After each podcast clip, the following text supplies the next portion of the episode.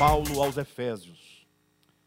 Uma epístola muito rica, porque nos ensina a, o suprassumo do Evangelho. Poderíamos dizer que Efésios é o suprassumo, é o, a essência, é o que há de essencial, de fundamental, porque aqui nós temos o falar direto. Ah, quando nós lemos os quatro evangelhos, Mateus, Marcos, Lucas e João, e eu tenho insistido com os irmãos para lerem os quatro evangelhos, nós vamos encontrar o falar de Jesus, né? durante o tempo em que o Cristo esteve encarnado, na pessoa de Jesus sobre a terra. Então ele falou a doutrina do Pai. Há um texto de João capítulo 7, versículo 15 e 16, em que Jesus fala: a doutrina, a minha doutrina não é minha, e sim daquele que me enviou. Então nós vemos ali Jesus falando diretamente. Ocorre que quando se ler os quatro evangelhos, não raras vezes os leitores se perdem na periferia do, do texto. O que é a periferia do texto? São as informações que não constituem é, propriamente a verdade da doutrina de Cristo. São as informações que vão ah, preparando o contexto para que o Cristo de Deus apareça naquele cenário e ali comece, portanto, a falar a doutrina do Pai. Então, geralmente, talvez isso seja até mesmo uma tendência do homem natural, do homem carnal, ou da pessoa não espiritualizada, né? não efetuou ainda a sua sese espiritual, ainda caminha nos rudimentos, ainda dá muita atenção àquilo que não tem valor de fato, e acaba perdendo, portanto, a essência, né? Então, fica ali nas questões da história do tempo de Jesus e perde o principal, que é o falar de Cristo, o pensamento de Cristo. Quando nós lemos, portanto, a epístola aos Efésios, ou que seja outra epístola, não necessariamente esta, né? Ah, o apóstolo Paulo, ou que seja outro apóstolo, eles vão direto a, a, ao ensino de Cristo. Não tem o contexto histórico, porque não é um livro biográfico, é um livro epistolar, é uma epístola, é uma carta. Então, logo, o apóstolo coloca de maneira imediata ah, o que é o Evangelho. E hoje mesmo eu estava pensando acerca disso. Uh, quanto que nós precisamos atentar para a essência do Evangelho. Nunca confundindo o Evangelho com os Evangelhos. Os Evangelhos são livros, são quatro livros, é, que contêm o Evangelho, que é o Cristo de Deus, que é o Evangelho, e o falar de Cristo, que é o Evangelho. É, mas assim, o quanto nós precisamos resgatar a verdade do Evangelho. Isso porque, pensem comigo, ah, depois de muitos anos de judaísmo, né, depois de Moisés em diante, depois ali da saída do povo de Israel do Egito, nós temos ali o povo que chega, povo de Israel chega ao Monte Horebe, ou que seja o Monte Sinai, é o mesmo monte, e ali eles recebem a lei e começa, portanto, a experiência daquele povo em relação à lei, em relação a Deus.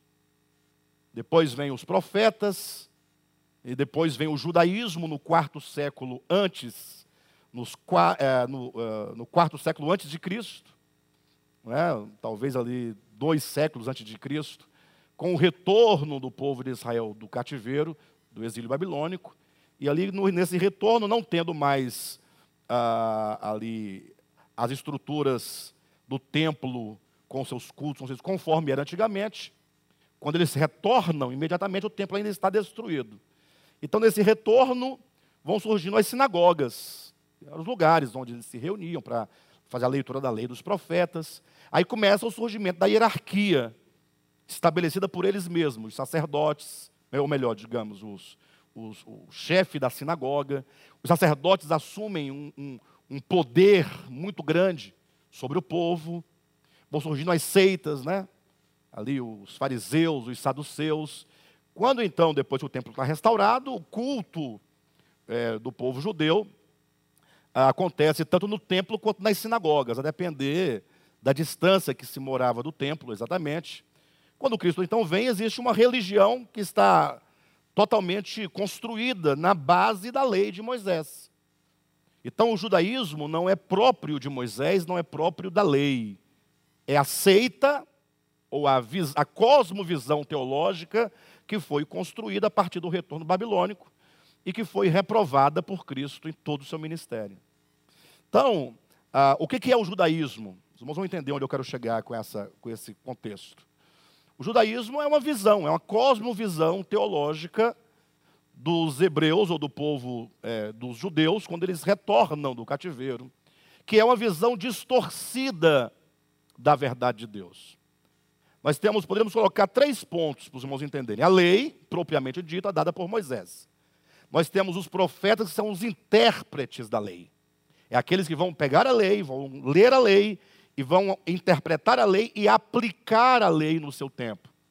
É tanto que quando nós lemos os livros dos profetas, leia Oséias, leia Isaías, leia Jeremias, é, leia Malaquias, nós vemos os profetas ah, com bastante contundência reprovando o povo, os hebreus, no caso, mais propriamente os, ah, os judeus, né?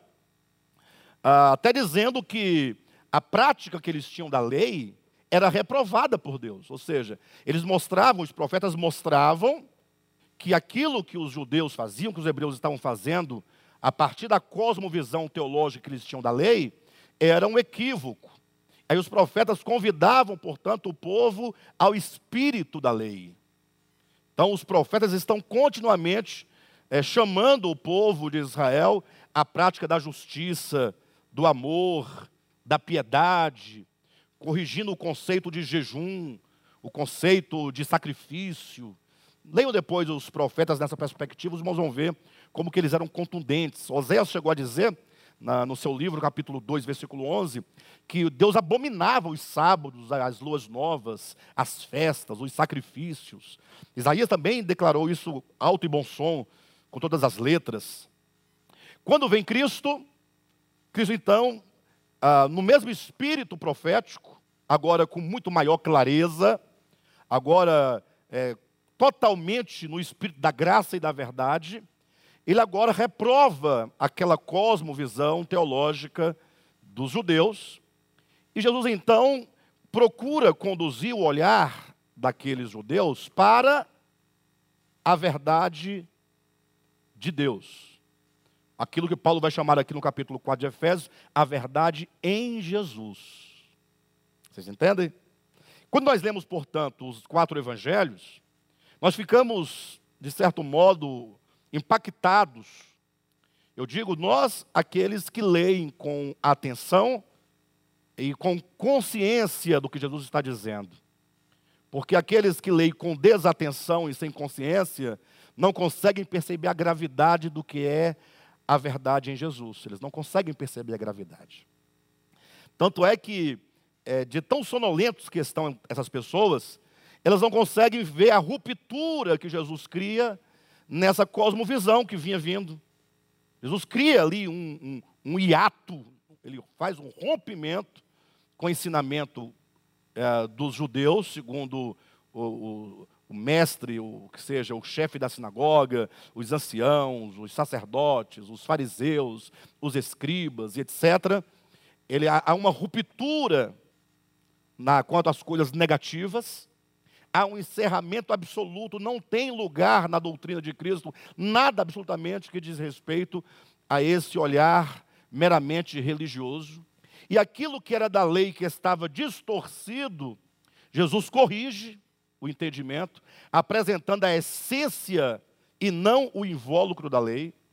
Lembra que ele diz em Mateus 23 e 23, ah, vocês dão o dízimo do endro, do cuminho, da hortelã, mas vocês negligenciam o que há de mais importante na lei. Alguém poderia perguntar: ora, e na lei tem aquilo que é mais importante? Tem, o mais importante é o espírito da lei. E o que é de menor importância é, é o invólucro, é aquilo que significa, é aquilo que é pedagógico, é aquilo que é aparente, que visa nos levar à compreensão de uma essência. Então, assim, vocês são tão meticulosos na prática da lei Aí Jesus, para mostrar a meticulosidade da lei, fala: vocês dão um dízimo do endro, ou do cuminho. Vocês conhecem cuminho? Hortelã. Você imagina só, você dá o dízimo da, do seu rebanho, das vacas, dos bois, poxa, é representativo, né? Se você tiver 10 vacas, você der uma vaca, já é um, um dizimão, é um vacão, né? Uma vacona grande. Puxa, olha o dízimo desse irmão. Mas chega lá com um, feixezinho de, de hortelã. Ah, irmão. Não, mas eles eram meticulosos. Para os irmãos terem uma ideia, seria mais ou menos como os crentes de hoje, que querem dar o dízimo até do, do bruto do salário. É, até os centavos. Conheci uma pessoa que dava o dízimo em cheque, porque ele queria colocar os centavos. E não tinha como fazê-lo, porque não tinha nem moeda para poder dar ao, o dízimo dele. A moeda, não tinha a fração da moeda. Aí ele, pra, na meticulosidade, dava em cheque. Né? Jesus fala, não, gente. E vocês estão se esquecendo do mais importante, que é o quê? A justiça, a fé e a misericórdia.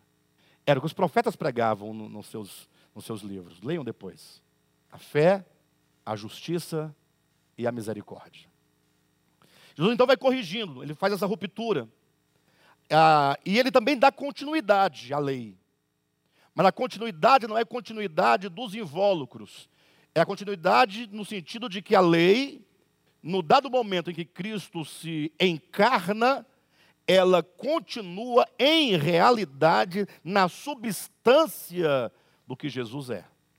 No caso do sábado, o sábado não acaba. O sábado ganha dimensão, ele ganha realidade. Jesus agora não somente é o Senhor do sábado, como a interrupção do processo histórico do sábado, mas ele também é o descanso sabático para quem o recebe, como a continuação do espírito do sábado, agora em realidade, na pessoa de Jesus. Então, a, a, a, a mensagem do Cristo foi o apogeu da verdade, conforme o apóstolo Paulo iria dizer posteriormente, seria agora a verdade na sua plenitude, a verdade em realidade, agora seria a verdade como a expressão do Pai na face do Filho, é o que Paulo vai chamar a verdade em Jesus. Não tem nada mais glorioso do que a mensagem do Pai na pessoa de Jesus. A verdade em Jesus é algo que poucos cristãos viram, que poucos cristãos perceberam. De modo que, por falta da percepção do que é Jesus, do que ele representa, então eles conseguem misturar tranquilamente, sem nenhuma ruptura, o Antigo Testamento enquanto a lei, os profetas enquanto aí num processo ainda que já, que já se tornou obsoleto, inclusive, quando veio Cristo, consegue inclusive incluir no meio do evangelho, misturando, os dogmas do judaísmo. Porque uma coisa é, tra é trazer algo da lei, outra coisa é a, é a cosmovisão teológica do judaísmo, que nada tem a ver com Moisés, absolutamente. Que é algo que foi inédito na história de Israel, porque é quando eles retornam, e ao retornarem nessa reconstrução de Jerusalém, a visão deles agora não é mais uma visão, é, entre aspas, religiosa, é uma visão política da coisa. A visão política. Tudo agora ali é político. Leiam depois o livro de Malaquias. Basta Malaquias para vocês entenderem. Desde o primeiro capítulo, o Senhor reprovando quem? Os sacerdotes, os líderes do templo, e repreendendo severamente. Então vem Cristo, traz a verdade em realidade, a verdade em Jesus, a verdade enquanto a expressão do Pai na face de Cristo, instaura ali o núcleo da sua igreja, que seria os apóstolos, os guardiães da verdade que receberam diretamente de Cristo a verdade, instaura-se a igreja mística e orgânica no primeiro século, a partir do Pentecostes. Quando eu digo instaura-se a igreja mística e orgânica, é porque essa igreja mística e orgânica que se inaugura é, no Pentecostes, Atos 2, não é a igreja institucional. Nada a ver. Não é a igreja ah, em que o homem é, estabelece dele, de si próprio, o fundamento, com seus dogmas, com suas práticas. Não é a igreja apóstata, não é a igreja política, não é a igreja estatal. É uma igreja orgânica. O que é a igreja orgânica? São pessoas Puxa vida, eram apenas pessoas que ora estavam na casa de, de Pedro, ora estavam na casa de alguma mulher piedosa, eles se reuniam para orar, para conversar, para lerem as Escrituras, para falarem de Jesus, para partirem um pão. Eles se reuniam no pórtico de Salomão. Seria como que dizer, dizer hoje, é, é meio abrupta essa comparação, como eu poderia colocar. O pórtico de Salomão era apenas um pátio uh, onde todos podiam frequentar livremente. Não era propriamente o templo, não é? Mas era um grande hall de acesso ao templo, de entrada, um lugar público, uma praça pública. Seria a ágora do povo de Israel. O que era ágora para os gregos era agora o pórtico de Salomão para os judeus. Um lugar público. Reuniam-se ali como se hoje nós nos reuníssemos, digamos, na Praça do Relógio. Mas não, tô, não tem relação nenhuma do templo com a Praça do Relógio, né, irmãos? Em nome de Jesus, né? A, Praça do Relógio é apenas uma praça de Taguatinga. Então, é, percebam que a igreja orgânica, quando nasce ali no Pentecostes, são pessoas que amam Jesus, que exercem fé na pessoa, palavra e obra de Jesus, e que estão ali aos cuidados espirituais dos mais maduros, primeiramente dos apóstolos, posteriormente dos presbíteros das igrejas que iam nascendo. Mas a igreja era só pessoas mesmo. É? E se alguma organização havia, era uma organização de ofício, e não uma organização que dava ao homem qualquer mérito humano, não era uma hierarquia humana, não, é? não era como um exército. Então, era uma coisa muito simples. Mas essa simplicidade e essa organicidade se perdeu. Se perdeu quando por volta do já do quarto século, 325 da era cristã, a, a política de Roma se apropria do conceito cristão, se apropria dos próprios cristãos que ingênuos se deixaram manipular e nasce, portanto, a primeira organização. Primeira organização, a igreja organizada. A igreja organizada, cuidado, não significa um local alugado, cadeiras é, colocadas, arrumadas de certa disposição. Não significa uma plataforma para você enxergar melhor as pessoas e elas te enxergarem. Organizada no sentido da hierarquia, do domínio e, sobretudo, da perspectiva que agora havia um homem, que este homem era o detentor da verdade infalível de Deus. Ou seja, ele era a voz infalível de Deus. Ele era o homem infalível e tudo o que ele dizia era verdade infalível. Ninguém podia discutir, ninguém podia falar. E daí toda sorte de dogmas, de conceitos, de práticas equivocadas surgiram no seio cristão. Na verdade, essa igreja organizada do, terceiro, do, do quarto século em diante, ah, conhecida como Igreja Católica Apostólica Romana, essa igreja institucional, ela resgatou os mistérios profanos do paganismo, como resgatou toda a teologia, assim como também a hierarquia do judaísmo. A Igreja Católica Romana é a copulação do paganismo com o judaísmo. A igreja perdeu a direção. Daí foram mil anos de trevas, mil anos. Até por volta do século XV, 1400 e alguma coisa, o domínio era absoluto da igreja romana, quando começa o germe da reforma protestante. E essa reforma protestante, o que deveria fazer? Ora, deveria agora resgatar a organicidade da igreja primitiva. Atos capítulo 2. Voltar ao Atos dos Apóstolos no sentido do que é a igreja. Mas não. Eles lutaram apenas contra alguns pontos que eles julgavam ou julgaram ser essenciais. É? Mas mantiveram as velhas estruturas. Lógico que a reforma protestante é um avanço em relação à igreja institucionalizada de Roma. Mas ela continua, a reforma, como instituição, e continua com dogmas do judaísmo, continuam com alguns mistérios do paganismo, não abriu mão. Alguém pode falar, pastor, mas mistérios do paganismo, como é que é isso?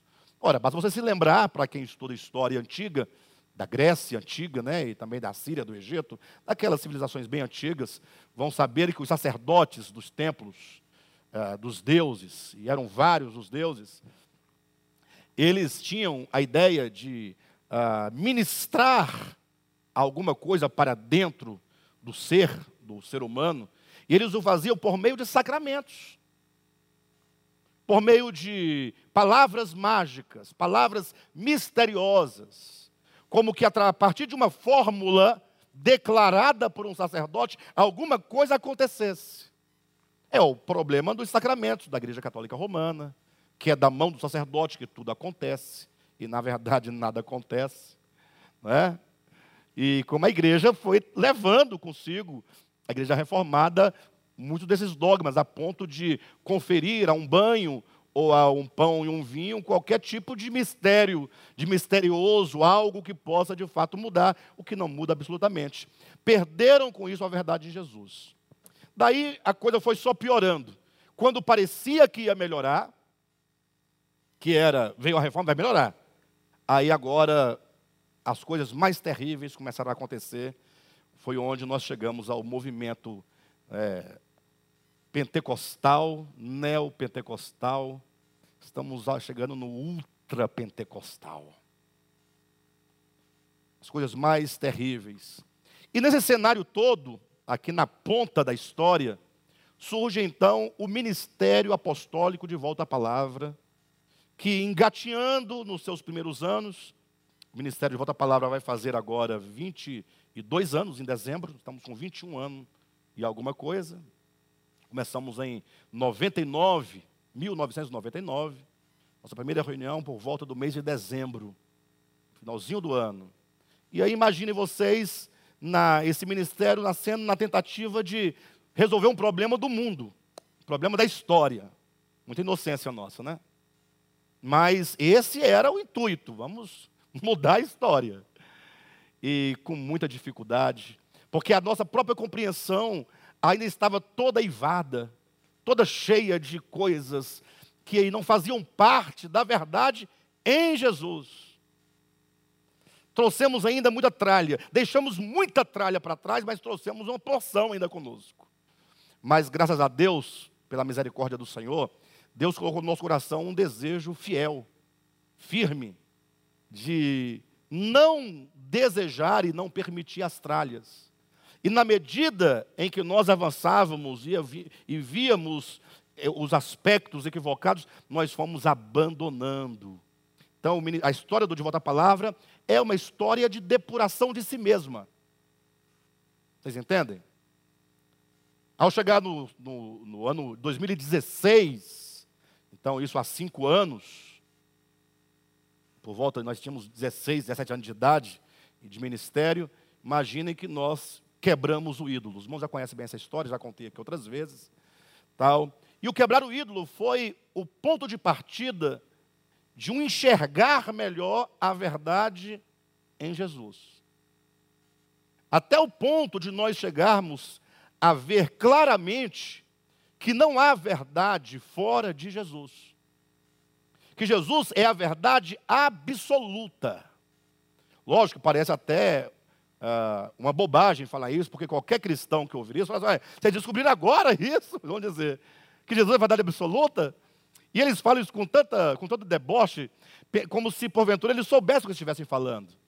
É, imagine vocês, para alguém chegar e falar que Cristo é a verdade absoluta, ele precisa ter plena compreensão do que é Jesus, do que representa a encarnação do Verbo, todas as rupturas que ele criou, ter ciência dos seus ensinamentos e está disposto a realizar em si mesmo uma grande façanha. Qual a façanha? Ter a coragem de não aceitar nenhum traço do paganismo, nenhum traço do judaísmo, nenhum traço da igreja organizada católica, nenhum traço da igreja reformada e muito menos das igrejas carismáticas.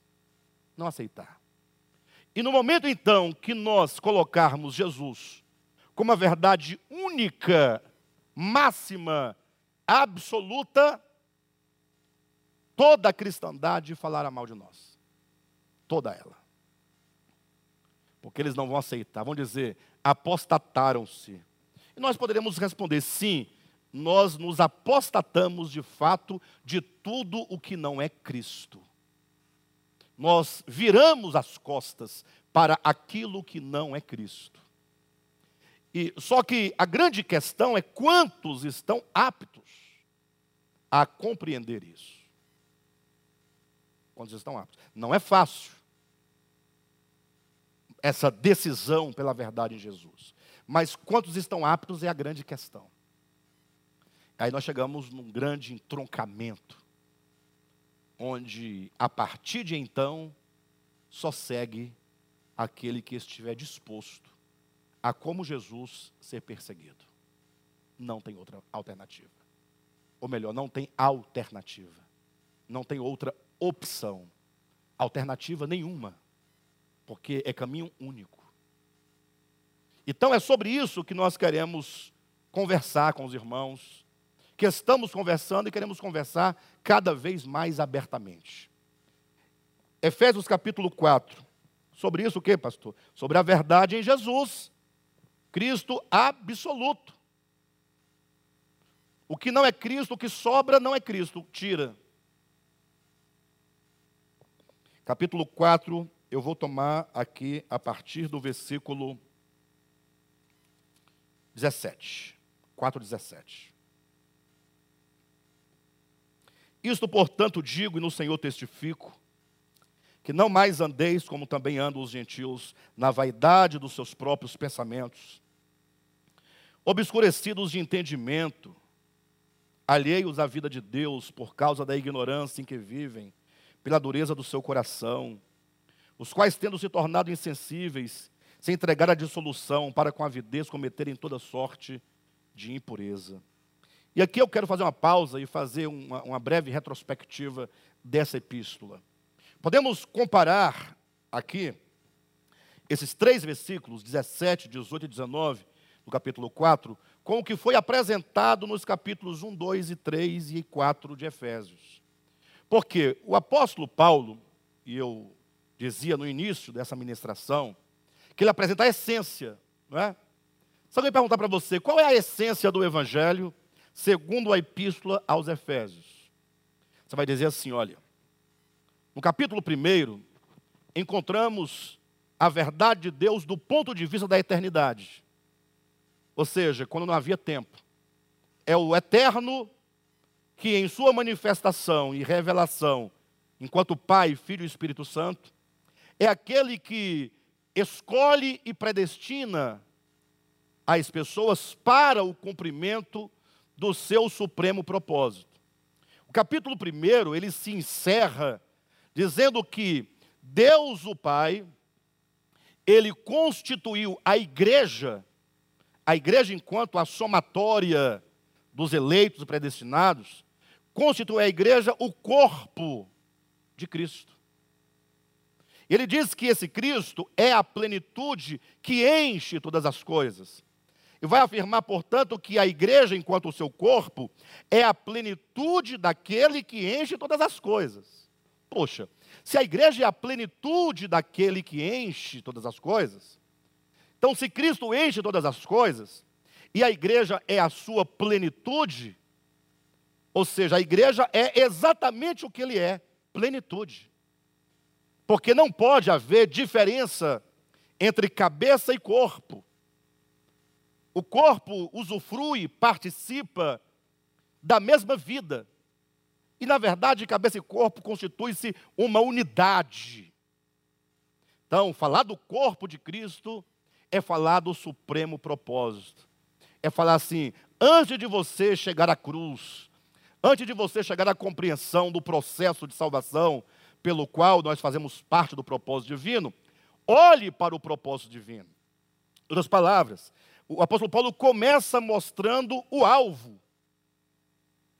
Para você entender que nós, quando começarmos a caminhar no caminho do Evangelho, na, na, nos capítulos seguintes da sua epístola, nós estaremos caminhando para esse alvo. Pastor, que alvo? A igreja, enquanto a somatória dos eleitos predestinados e redimidos, que receberam o Espírito Santo enquanto selo e penhor, que são agora constituídos o corpo de Cristo, ou seja, a plenitude da plenitude. A plenitude daquele que enche todas as coisas. Isso tem que nos incomodar profundamente. Porque se este é o alvo, a grande questão é se nós estamos caminhando para este alvo. Se, a no, se o nosso interesse enquanto cristão, vocês são cristãos? Eu sou cristão, vocês são cristãos. Os irmãos de casa são cristãos. Nós temos um interesse. Não interesse interesseiro, né? Interesse quer dizer que você tem um objetivo. Ninguém faz alguma coisa sem nenhum objetivo. Então, Paulo, logo de cara, no capítulo 1, apresenta isso, essa grandeza. Tanto é que nós chamamos essas mensagens do primeiro capítulo de Efésios é, como se fosse uma, a, a visão dos céus, a visão do propósito de Deus a partir dos céus. Porque no capítulo 2 nós falamos, demos um salto dos céus para a terra. Porque agora Paulo vai dizer como esse propósito vai acontecer. E aí ele começa no capítulo 2 dizendo qual era a nossa condição quando começamos a nossa trajetória, quando chamados para o cumprimento do que está no capítulo 1. Mortos nos delitos e pecados, sepultados nos delitos e pecados, governados pelo príncipe da potestade do ar nas nossas consciências, totalmente sendo governados e dominados pelas forças do pecado enquanto a carne pecaminosa, a partir dos nossos desejos, dos nossos pensamentos, dos nossos sentimentos. Ou seja, nós não tínhamos nenhuma condição e não éramos, em termos práticos e empíricos, não éramos material uh, adequado para o cumprimento do que Deus desejou fazer no capítulo 1. Ou seja, era uma contradição. Se você vai, vai construir um corpo para o Filho de Deus, para o Cristo, você não vai num abismo de pecado e morte pegar os materiais, vai? Você iria aonde?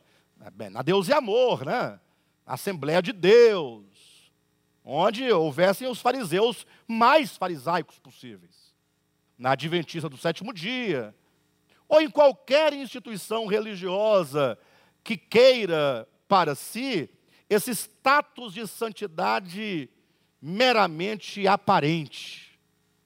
Porque é assim que nós lemos e é assim que nós julgamos. Condenamos a aparência, mas buscamos a aparência. Falamos mal da aparência, mas na hora H eu quero é a aparência. Eu vou muito pegar uma, uma, uma, um publicano para poder fazer parte do rol? Não, eu não quero publicano, nem meretriz. Eu quero é um fariseuzão barbado, é? santarrão. Então não tinha ali os materiais. Mas aí Paulo, no capítulo 2, vai dizendo: Mas Deus, sendo rico em misericórdia. Aí ele começa a mostrar como foi que Deus estabeleceu o plano de redenção. Como que esses mortos em delitos e pecados chegariam ao cumprimento dessa vontade eterna do Pai. E aí começa a apresentação do evangelho no sentido prático. Ele diz: olha, veio Cristo e morreu na cruz. Paulo estabelece a cruz como sendo o epicentro da verdade, o epicentro da obra de Deus. Onde acontece a obra de Deus? Na igreja? Não, na igreja enquanto instituição, muito menos, né? Onde acontece? Acontece na cruz. Cristo é ali aquele que se encarna e veste a humanidade. Jesus é a humanidade. E fala: esta humanidade não tem jeito. A única maneira de fazer da humanidade aquela que cumpre o propósito de Deus é destruindo. Aí esse Jesus vai em direção à cruz e ele vai à última instância desse processo morrer. Quando morreu, que os discípulos ficaram perturbados, ali mostrava ao mundo aquela cruz, o, Cristo, o Jesus crucificado e morto, e então agora sepultado, é a maneira como Deus realiza. Não tem outra maneira. É o caminho de Deus. É o caminho. Redenção começa com destruição. Redenção não é Cristo? Redenção não é aquilo que Cristo realizou? Não é a morte, ressurreição, ascensão, entronização, exaltação? Então, e como é que começa esse processo de redenção, portanto? É destruindo na cruz, acabando. É na cruz onde não tem espaço absolutamente para nenhum desejo ou vontade humana. Na cruz tudo se encerra, tudo se acaba. Todos os sonhos humanos, todos os projetos humanos, toda a soberba humana, tudo ali se destrói, acabou. Para que então, ao terceiro dia, possa renascer aquele homem, agora o novo homem, este homem agora segundo a vontade de Deus, que agora não somente ressuscita, mas ascende aos céus, é entronizado e exaltado. E aí Paulo vai dizer no capítulo 2: E nós os que cremos nisso, nisso o quê? Que não há outro caminho, não há caminho de redenção, senão pela cruz. A cruz extermina tudo. Na cruz, quantos se aproximam da cruz? Se aproximam da unidade. Porque Paulo vai dizer no capítulo 2 que a, a, a parede da separação foi destruída. A inimizade foi destruída. Não existe inimizade no Evangelho. Não existe maldade no Evangelho. Não existe disse-me-disse no Evangelho. Não existe desonra no Evangelho. Não existe preferência no Evangelho, porque aqui tudo se acaba. E agora em Cristo, aqui no Jesus crucificado, tanto os judeus como os gentios, não importam, se tornam um só corpo com Deus na cruz. Efésios 2,16, um só corpo com Deus. Então, aqui na cruz nós temos o aniquilamento do ego, nós temos agora na cruz a reunião dos homens em Deus, reunião. E aqui nós temos, portanto, a reconciliação de todos. É a cruz que reconcilia, e não há reconciliação sem cruz, porque enquanto houver qualquer tipo de separação, a cruz deixa de operar, não há reconciliação. Reconciliação é a ausência de todos os meus próprios paradigmas que o meu ego pode manifestar, que seja próprio dos dogmas, cultural, não importa o que seja. E aqui na cruz, portanto, alcança-se a unidade. Capítulo 3 de Efésios, Paulo fala: Isso é um mistério. Compreender essa verdade da cruz, da reunião dos povos, dos homens, deste encontro, dessa reconciliação, dessa destruição do ego, desse um só corpo com Deus, dessa unidade, isso é um mistério oculto dos séculos e gerações que agora foi manifestado. Capítulo 4, então, ele vai dizendo: então é necessário que nós que entendemos tudo isso, que nós agora venhamos a ter um modo de andar. Então, a única maneira, Paulo vai dizer, o caminho é a unidade. Ele justifica porque há um só Deus, um só, um só, um só Cristo, um só Espírito, uma só fé, um só batismo etc., uma só esperança. Aí ele mostra como que Deus deu os homens dons. Para quê? Para mostrar à igreja isso, para pegar esse plano e fazer esse panorama, revelar isso a, a, ao povo de Deus, à igreja de Jesus Cristo, para que os santos sejam aperfeiçoados, na compreensão, e uma vez aperfeiçoados, os santos possam desempenhar a obra do ministério, que é esta obra da edificação, que é a obra da cruz, que é a obra de, da reunião dos homens, que é a obra de reconciliação, que é a obra de tornar-se um só, com, um, só, um só com Deus, é a obra da unidade, que é o alvo. E essa unidade, Paulo diz, é o corpo de Cristo. Essa unidade se manifesta na figura do corpo de Cristo. Então, o capítulo 4 é Paulo exortando, nos mostrando o que, que está impedindo os crentes verdadeiros de alcançarem a experiência do que foi proposto. Quando chega no versículo 17 em diante, aí Paulo vai dizer: Olha, mas agora eu vou apresentar como não andar.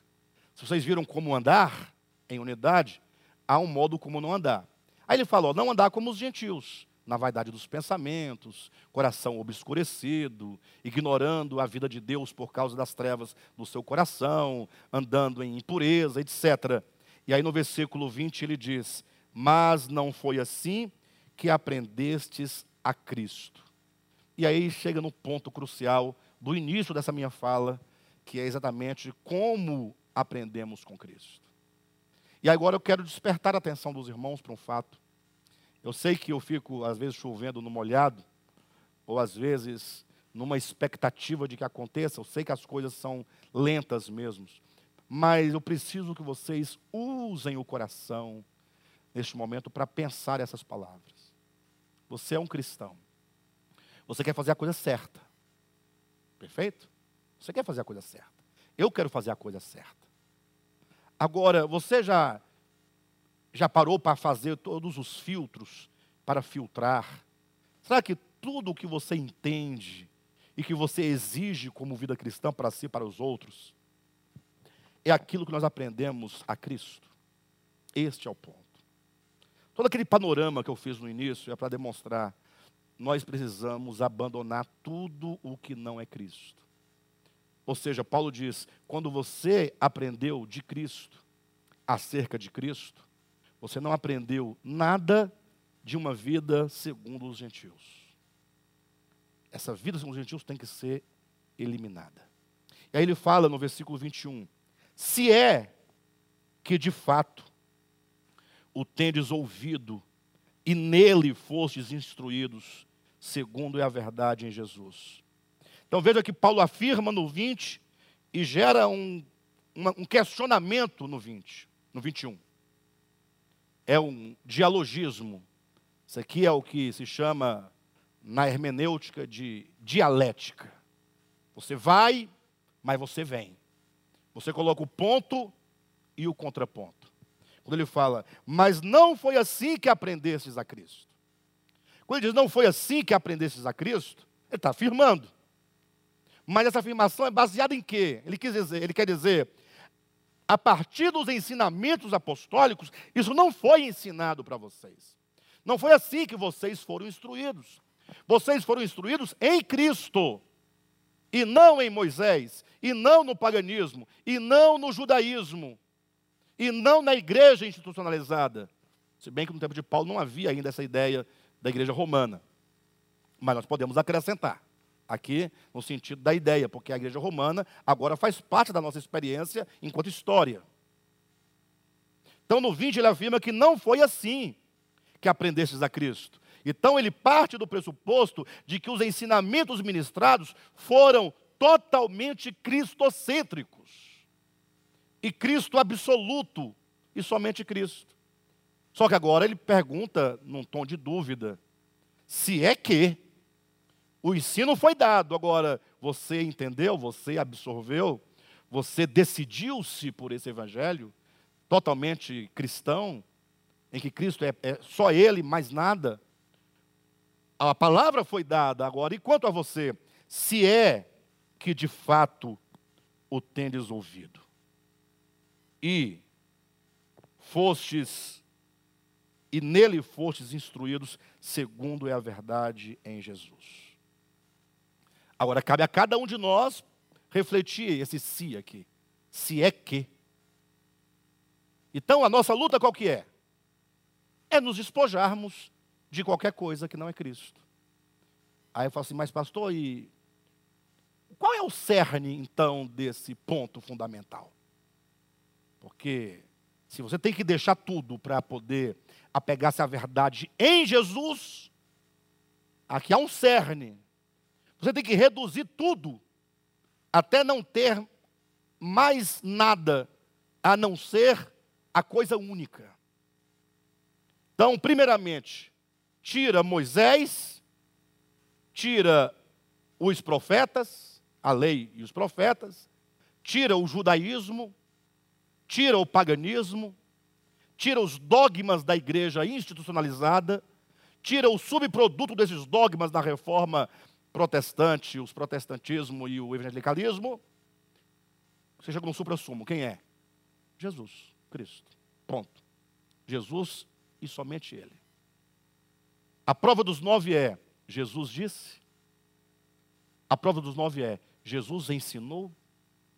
A prova dos nove é: Jesus praticou. Jesus instruiu. Jesus ordenou. Ah, é porque. Não, então.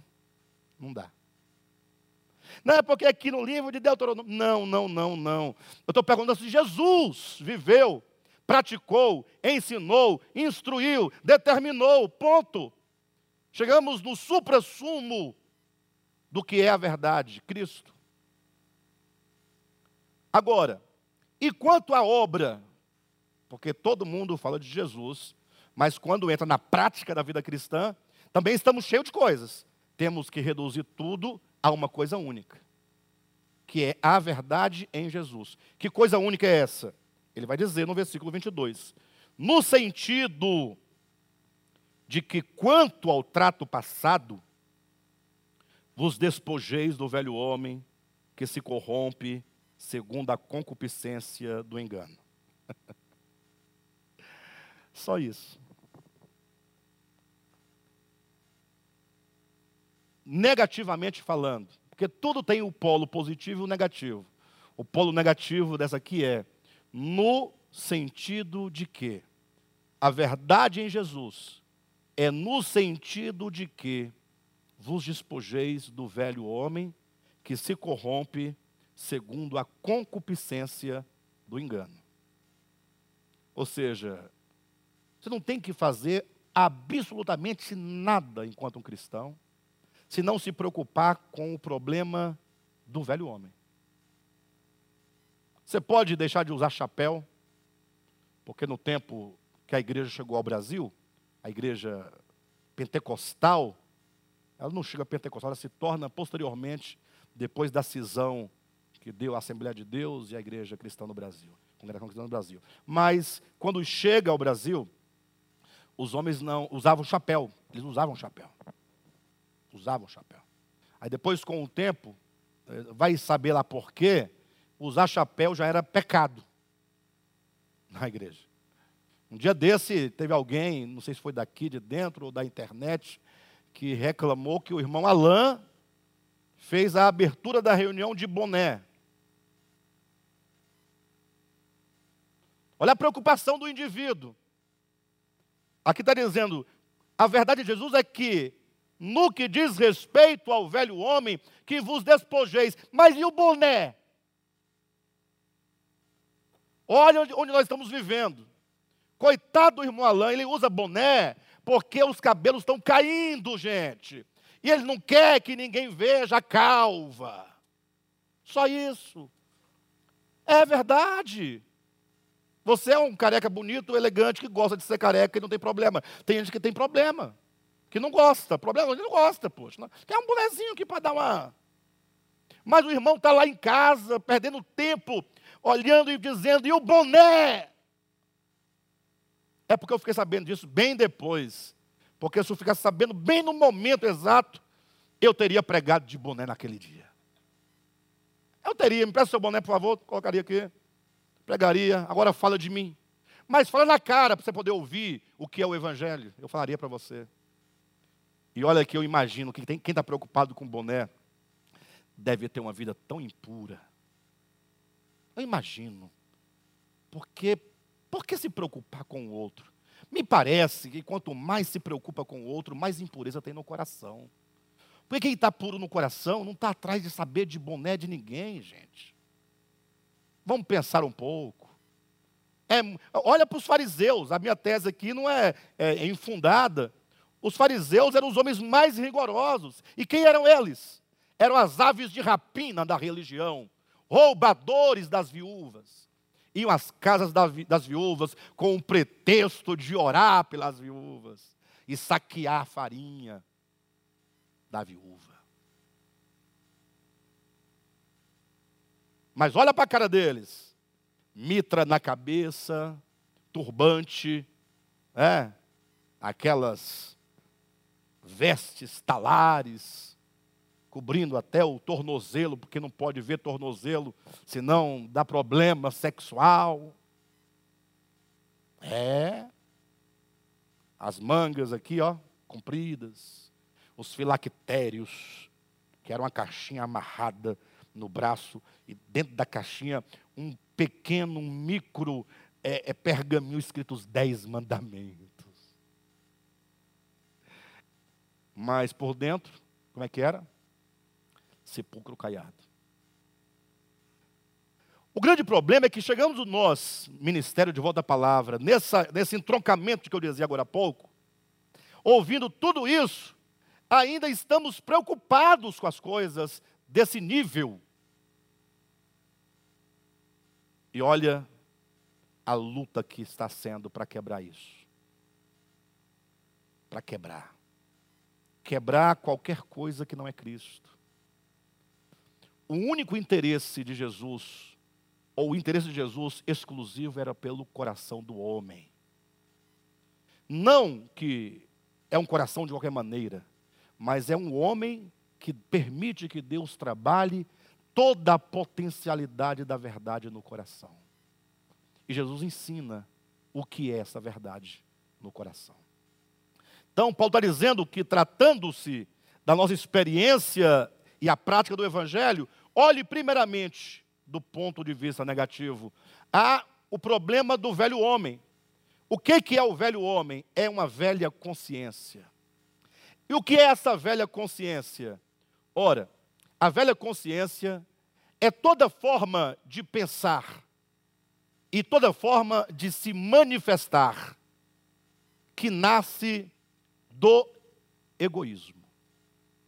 Não importa se a sua maneira de pensar e de agir, em nome de Deus, em nome da verdade, em nome da santidade, divide, se separa, se exclui, é velho homem. Porque o Evangelho não divide, não separa, não exclui. A cruz destrói os elementos divisivos para reunir, reconciliar. Vocês me entendem? Se eu pudesse, eu abria a cabeça de cada um, colocava lá dentro, né? mas as coisas não funcionam dessa maneira. É uma luta.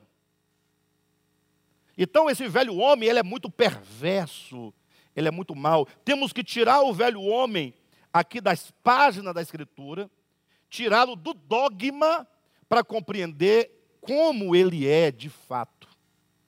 E aí a, a, a vara de medir, a vara de aferição, desse velho homem, é, o, um instrumento de detecção do velho homem, é isso divide, isso separa, isso exclui.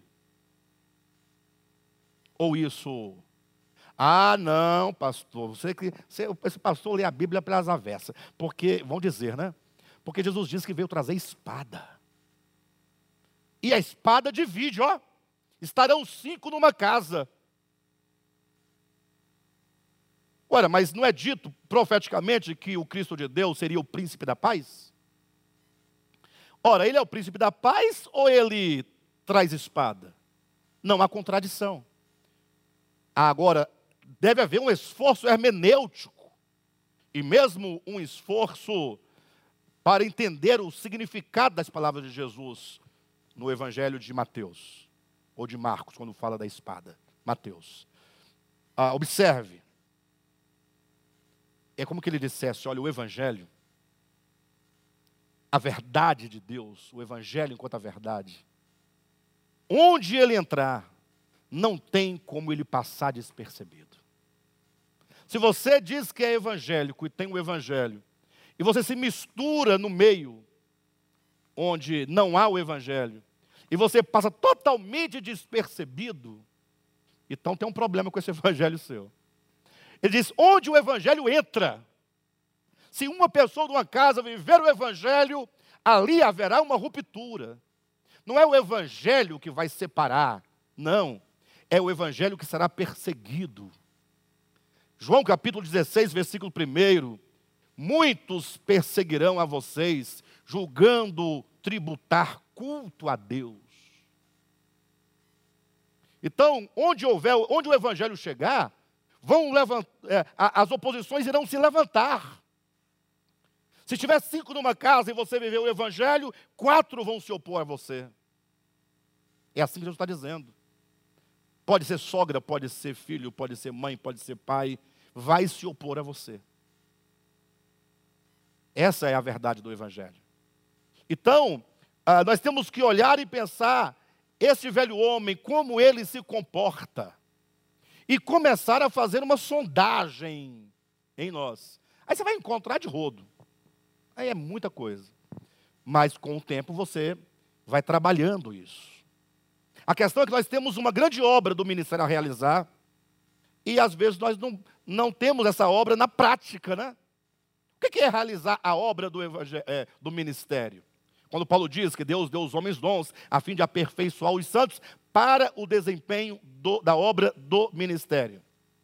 Ora, é você empreender uma grande empresa em si mesmo, tendo você, o seu coração, como sendo o foco da investigação, de uma sondagem profunda, para falar, Senhor, onde estão aqui as evidências, os traços do velho homem? E aí o Senhor começa a apresentar para você e mostrar. Aí você vai ter que lutar contra aquilo. É o que diz: a, a carne milita contra o espírito. Essa luta haverá sempre. E aí você vai vencendo. Então, a vida cristã, de modo prático, essa verdade em Jesus, de modo prático, é que no sentido, versículo 22, quanto ao trato passado, ou com respeito àquilo que nós éramos no passado, ou como que olha para a nossa vida antes da cruz, antes do Evangelho, no sentido daquela vida passada, devemos nós nos despojar nos desvestir, nos desnudar do velho homem. É um velho homem que se corrompe segundo as concupiscências do engano. Ou seja, o velho homem, todas as convicções do velho homem, todas as marcas do velho homem, toda a cultura do velho homem, o dogma do velho homem, a moral do velho homem, a ética do velho homem, porque o velho homem tem tudo isso, tá? O velho homem é um ser, é, é o homem sem Deus. Esse homem tem cultura, tem ética, tem moral.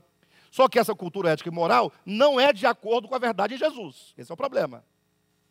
Quando você então começa a perceber isso, a, a, identificar, você vai observar que esse velho homem, ele se corrompe segundo o engano, as concupiscências do engano. Ou seja, é tudo mentira. E o pior é que esse velho homem não vai apelar somente para as coisas negativas.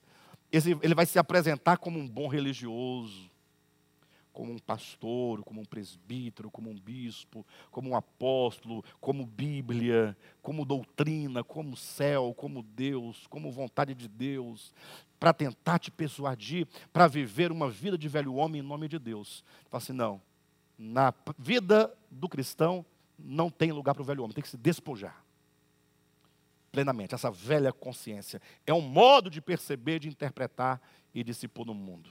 Ele continua dizendo no versículo 23: E vos renoveis no espírito do vosso entendimento. É aí no entendimento onde tudo acontece. No entendimento. Pode reunir dez pessoas eu não vou dizer de fora, não, porque seria até. Né? Tem que, dez pessoas do, do ministério de volta à palavra. Mas não pode ser numa reunião da igreja, porque ninguém fala na reunião da igreja. É um silêncio. Você pode perguntar o que for, todo mundo te olhando. E quando você dá a resposta que você gostaria, todo mundo diz amém. Tem que se colocar fora de uma reunião de igreja e, algum, e um desses dez puxa qualquer assunto elementar da vida cotidiana e você vai ver os entendimentos que você tem acerca do assunto. Acredita? Aí você fala, não acredito, você é, é do de volta à palavra? Você tem, você tem, certeza? Você tem certeza que você é de... Sou há, há 15 anos. há 15 anos, né? Que nós estamos no de volta à palavra. Mas com esse entendimento, com essa visão, eu queria deixar para falar isso domingo que vem, na mensagem que eu vou ministrar, mas eu vou começar a falar hoje, que vai que o indivíduo esteja assistindo, e é bom que ele esteja, mas se não tiver domingo eu pego ele no caminho, na estrada. O camarada ficou a mensagem inteira no chat, discutindo com os irmãos. Esse pastor mudou de ideia. Ele está mais assembleano do que eu, que sou assembleano. Ele era, ele era 90% calvinista, 10% arminiano, agora virou 90% arminiano, 10% calvinista. E aí ele perdeu a mensagem todinha que ele desconstruía isso. Coitado. Ele não teve tempo de ouvir a resposta, ele só queria perguntar. Ele não queria ouvir. E é tão simples, bastaria dizer assim: não mudei. Você mudou? Mudei. Graças a Deus que eu mudei. Ah, então agora a salvação se perde, queria esse assunto? Eu digo, nem se ganha, nem se perde. Você que diz que se ganha, seu calvinista, assembleano calvinista, me responda, você ganhou o quê? Me mostra o que, que você ganhou. Cadê? Porque se você ganhou, você tem que ter, não? Sim ou não? Você ganhou? Cadê? Não é porque no último dia. Não, para disso. Nada de no último dia. Se você tem salvação, cadê a salvação? Ué, mas não tem como mostrar. Como não tem? Salvação é se despojar do velho homem e se vestir do novo homem. E novo homem é paz, alegria, longanimidade, benignidade, mansidão, fidelidade, domínio próprio. Isso é novo homem. Se você é exasperado, paurador, é velho homem. E se é velho homem, cadê a salvação que você diz que ganhou? Aí, então eu perdi? Não, você nunca teve. Salvação não é algo que se ganha. Ah, pastor, a Bíblia diz que é um dom gratuito. Sim, os meus olhos também é um dom gratuito e eu nunca ganhei. Sempre estiveram nos meus olhos, aqui no meu rosto. Meus rins é um dom gratuito, eu não paguei nada por eles. Mas sempre esteve dentro de mim. Nunca os ganhei em um dado momento da minha experiência humana. Como se eu tivesse nascido sem os rins, e um dia, porque eu acreditei nisso, me deram dois rins. Não, salvação não é isso. Salvação é a presença do Logos, que por muito tempo ignorada no espírito humano, é como um tesouro que foi encontrado. E esse tesouro que está, sempre esteve. Salvação é Deus, não é um bilhete. Salvação não é um passaporte, não é um ingresso, não é uma teologia sistemática, não é um, um, um bojo cheio de doutrina. Isso não é salvação. Salvação não é certidão de batismo, não é carteirinha de membro, não é rol de membresia. Não é não beber, não fumar, não dançar, não cantar, não tocar. Não é isso. Salvação é um novo ser que nasce a partir da nova vida de Cristo em nós. Não se ganha nem se perde. Ela está aí. Ela só quer se manifestar.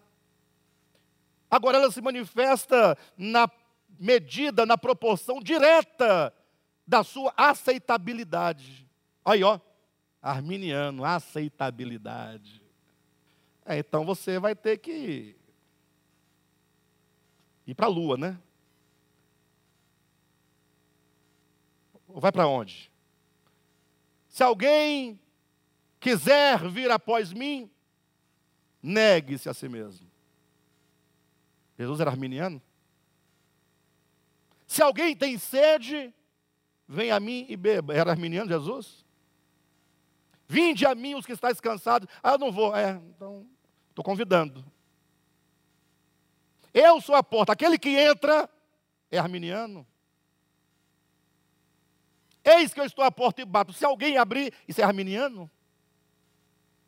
O problema é que os dogmáticos da salvação, e seja que se perde ou que se ganha, eles discutem um assunto, mas não sabem o que é salvação. Não me chame de assembleiano, ou melhor, de arminiano, nem de calvinista. Não acredito nenhum, nem no outro. Ambos discutiram um objeto que eles não sabem, ou não souberam, ou não sabiam o que era. Ah, mas você já discutiu. Lógico. Lógico. Já peguei rabeira em caminhão. Também. Mas você já, já discutiu salvação, perde ou não perde? Já, ué. Já. Já pedi pão na padaria. Ia lá por detrás. para o padeiro, dava uns pãozão gostoso. Não faço mais hoje isso. Já brinquei de salve latinha. Já fiz tanta coisa na minha vida. Já fui cobrador de ônibus também. Coroinha. Já frequentei um E hoje não pratico mais. E já preguei o objeto chamado salvação que não existe. E hoje não prego mais. Simples. Agora, se você se orgulha de ser um fóssil religioso, eu que não quero ser fóssil. Já dizia um poeta, ou que seja um filósofo, cinco séculos antes de Cristo, hein? Olha como ele estava mais adiantado do que você no século 21. Ninguém entra dentro do mesmo rio duas vezes.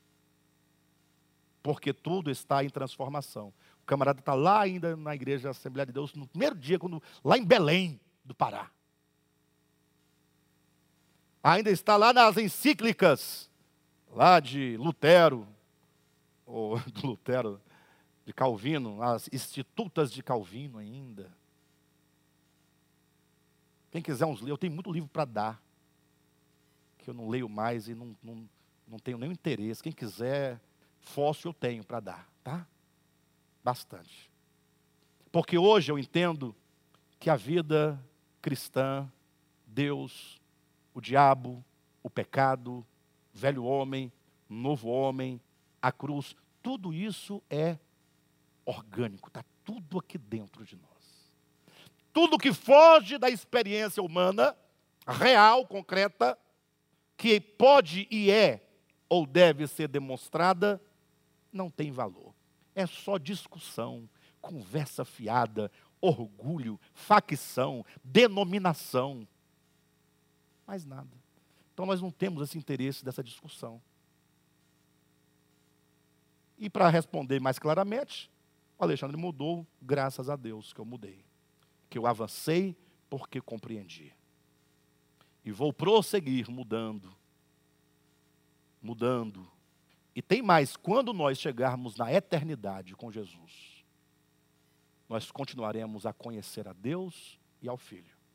E saiba, se você continuar a conhecer, você vai continuar no processo de mudança, porque a cada conhecimento o nível de conhecimento que você atinge, você muda aquilo que você é. Só não muda quem não conhece. Tá bom, queridos?